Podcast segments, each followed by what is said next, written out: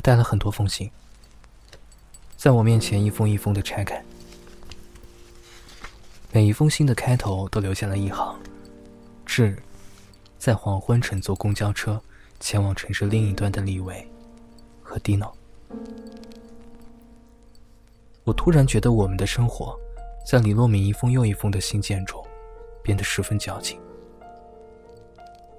李维打开信纸，点燃了一根烟。他望着从窗外吹进来的风，轻轻的说了一句：“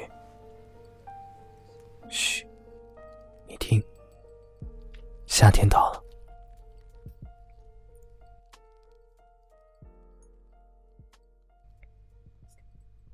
欢迎收听迪诺的晚安日记。收听更多精彩节目或者查看文章原文，可以关注新浪微博“迪诺的晚安日记”。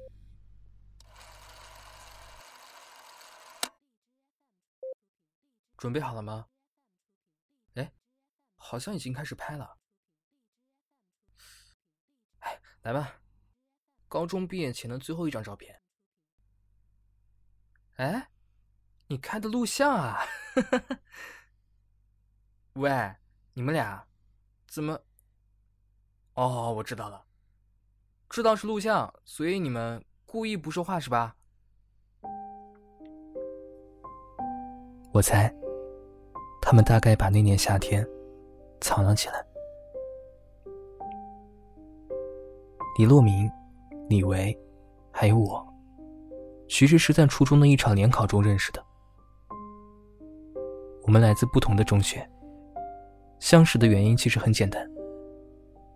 我呢，贪图他们珍藏的魔兽和红警的游戏 CD，而他们，只是想让我在联考中稍微把选择题露出几道。但是很不巧，没能很巧妙的躲开监考老师的眼睛。但是，这似乎并不影响我们之后看似不可思议的友情。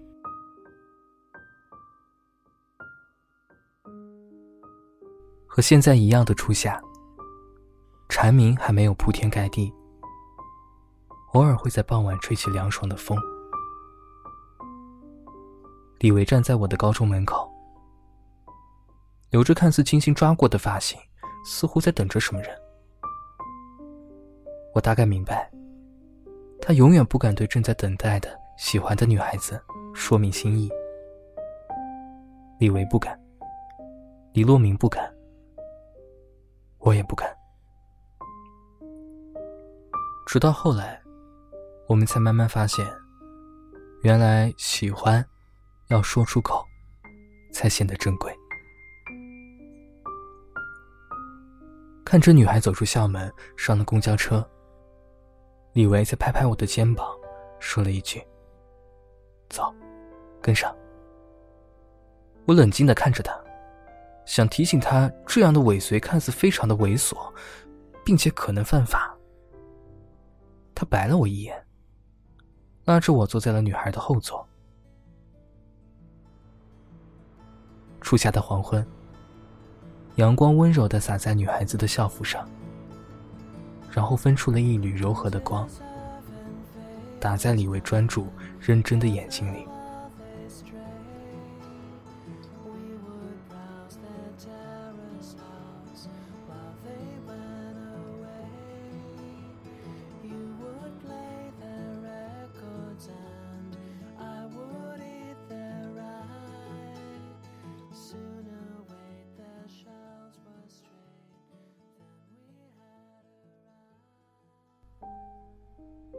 公交车穿过城市的中央，女孩下了车，而我们俩一直坐到了终点站。大概天色已经黑了，短袖衬衫在路灯下有些微微的冰凉。李洛明就住在公交车的终点站，这是一片荒凉的。人烟罕至的火车站，绿皮火车传来的嗡嗡的轰鸣声，大概是这附近仅有的声音了。我们在火车站附近的小卖部买了几听可乐和啤酒，然后敲开了李洛明租的这间破旧的屋子。